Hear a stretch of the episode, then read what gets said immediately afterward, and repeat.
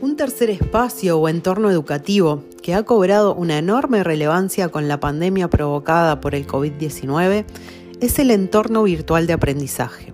Este entorno, que tiene sus características particulares, puede ser tanto un espacio formal de enseñanza perteneciente a una institución educativa formal o puede ser un espacio no tradicional como vimos recientemente.